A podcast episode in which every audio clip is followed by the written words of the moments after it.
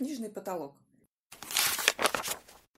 Добрый день, с вами Иван Назаров, и сегодня я расскажу вам о пьесе Михаила Булгакова «Блаженство». Так, «Блаженство». Пьеса была задумана, а возможно и начата в 1929 году.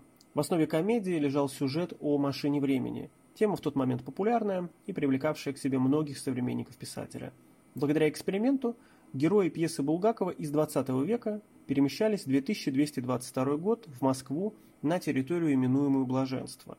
Сам по себе сюжет о научных открытиях был привлекателен для Булгакова. В 1920-х годах он написал повести «Роковые яйца», «Собачье сердце». В 1930-х годах, наряду с пьесами о машине времени, Булгаков создал антивоенную пьесу «Адам и Ева», в центре внимания которой изображение будущей войны – Герой этой пьесы, академик Ефросимов, создавал аппарат, способный исключить возможность химической войны, и он был готов отдать его всем странам. Но во время борьбы социализма с капитализмом этот поступок оценивался как государственная измена. 1929 год – это год катастрофы, как называл его Булгаков. В тот момент из репертуара советских э, театров были сняты три его пьесы. Это «Дни Турбиных», это «Зокина квартира» и пьеса «Багровый остров». А в связи с этим время задумки пьесы «Блаженство» более чем характерно для Михаила Афанасьевича. А тема диалога художника с современниками, тема диалога художника с государственной властью – это как раз э, то, что объединяет это произведение с другими произведениями писателя, с пьесами «Кабала», «Святош», Александр Пушкин, да и в том числе с романом «Мастера Маргарита». В письме к советскому правительству, которое Булгаков написал в марте 1930 года, сообщалось, что писатель бросил в печку черновик романа о дьяволе, черновик комедии и начало второго романа под названием «Театр». А благодаря авторской датировке работы над пьесой «Блаженство», а Булгаков указывал 1929 и 1934 годы, допустимо предположение, что самая ранняя редакция произведения как раз и была упомянута в этом письме и звучала как «уничтоженный черновик комедии». Так вот, в отличие от ранних редакций «Закатного романа», черновиков и набросков блаженства того периода не сохранилось. Самые ранние из них датируются 1933 годом. В мае 1933 года Булгаков э, получил предложение от Ленинградского мюзик-холла э, на написание трехактной пьесы. Драматург э, вернулся к замыслу о блаженстве, однако впоследствии договор с Ленинградским мюзик-холлом был расторгнут, Булгаков подписывает новое соглашение уже с театром сатиры, и в 1934 году э, читает сатировцам получившееся произведение. Они, к сожалению, отказываются от того варианта, и Булгакову предложено произведение переделать. В частности, э, акцентировать внимание на одном из очень-очень э, выдающихся персонажей. А Булгаков в письме к своему близкому другу, литературоведу Павлу Сергеевичу Попову, сообщал, что все единодушно вцепились и влюбились в Ивана Грозного – Очевидно, я что-то совсем не то сочинил, добавлял Михаил Афанасьевич. Ну, как видите, рецепция та самая, булгаковская. Так вот, впоследствии, да, эта пьеса была э, переделана, и получившийся результат – это знаменитая, чрезвычайно популярная пьеса «Иван Васильевич». Но не об Иване Васильевиче сегодня пойдет разговор, хотя отмечу, что Многие герои э, будут читателям известны, э, условия, правда, будут отличаться, но это, подозревают, только положительно скажется на восприятии этой пьесы. Место действия э, – коммунальная квартира в доме номер 10 в Банном переулке. И сразу отмечу, что произведение Булгакова часто-часто в себе содержит э, дома, которые не существуют. То есть дом 302 БИС в «Мастере Маргарите», дом 105 по Большой Садовой в пьесе «Зойкина квартира». Здесь, собственно говоря, такая же ситуация. Дома номер 10 в Банном переулке не существует. Главный герой, инженер Рейн, это типичный для Булгакова персонаж. Гениальный, замкнутый, отличающийся от современников. Это такой творец, создатель чего-то невероятного, что позволяет ему опередить время или, грубо выражаясь, вовсе отменить эти устаревшие понятия, эти условности. Бунша Корецкий, э, секретарь Дома управления с очень сомнительным прошлым. Он не то князь, не то сын кучера, э, удостоверение при себе хранит, что его мама изменила э, мужу с таким ярким происхождением, да, и носит дамскую шляпу, склонен к смутным сомнениям, разумеется, убежден, что социализм это совсем не для того, чтобы веселиться.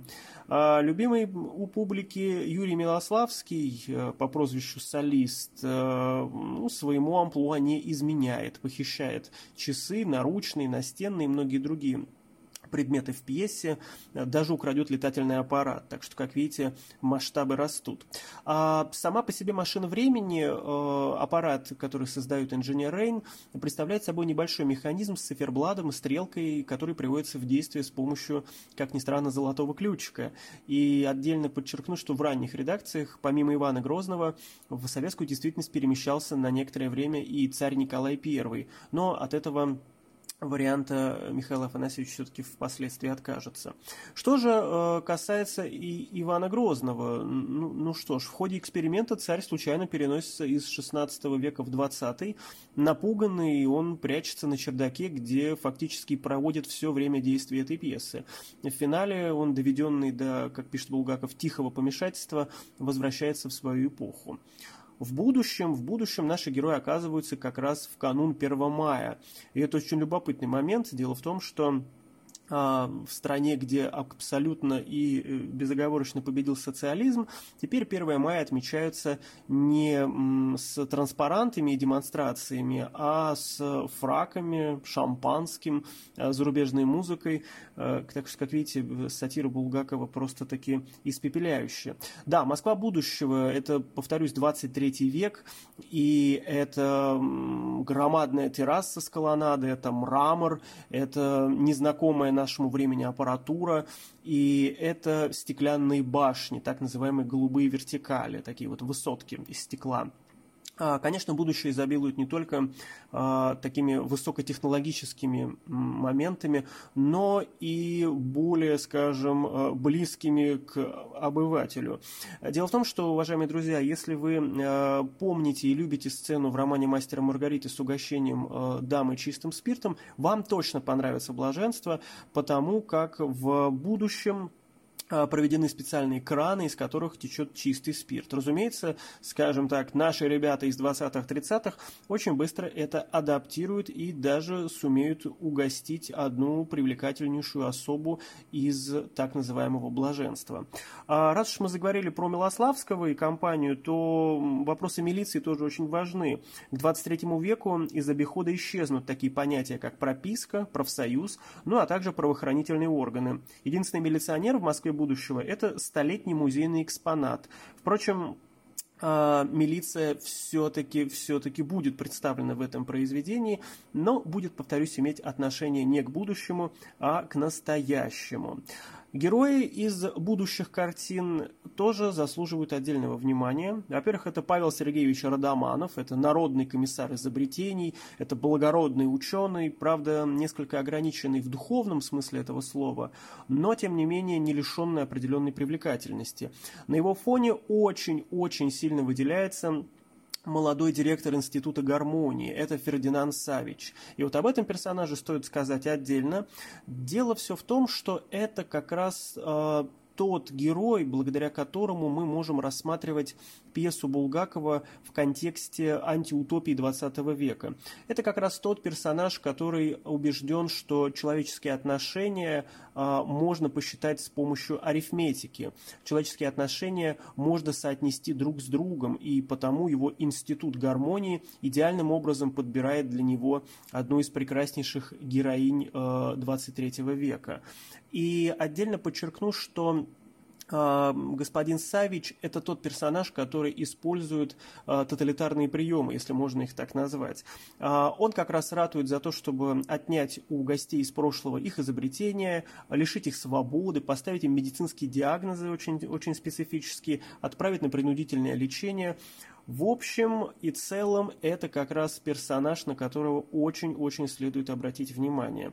Повторюсь, особенно в контексте Оруэлловских произведений, Хаксли, Рэя Брэдбери и многих-многих знакомых нам авторов. А, ну и, конечно же, в контексте современников Булгакова и соотечественников, особенно я бы здесь отметил Евгения Замятина и его роман «Мы». А без любви нельзя, именно поэтому как вы понимаете, нельзя не отметить еще одного персонажа этого произведения. Это Аврора. Это как раз э, дочь Родоманова, и это женский персонаж крайне-крайне-крайне притягательный. Дело в том, что э, Аврора несчастлива в блаженстве. Аврора – это женщина, которая устала от вот этого повсеместного счастья, от арифметики человеческих взаимоотношений, от института гармонии и тому подобных инноваций. Это женщина, которая мечтает о прошлом, о приключениях, об опасности. И Неудивительно, что, встретив инженера Рейна, эта женщина готова отказаться от счастья, от материального достатка и положения и отправиться вместе со своим возлюбленным аккурат в советскую Россию 20-30-х годов. А я, наверное, не погрешу против э, правды, если скажу, что здесь мы можем провести самые что ни на есть конкретные параллели между пьесой «Блаженство» и романом Булгакова «Мастер Маргарита». Ну а я желаю вам хорошего чтения. С вами был Иван Назаров. Будьте здоровы. Всего доброго.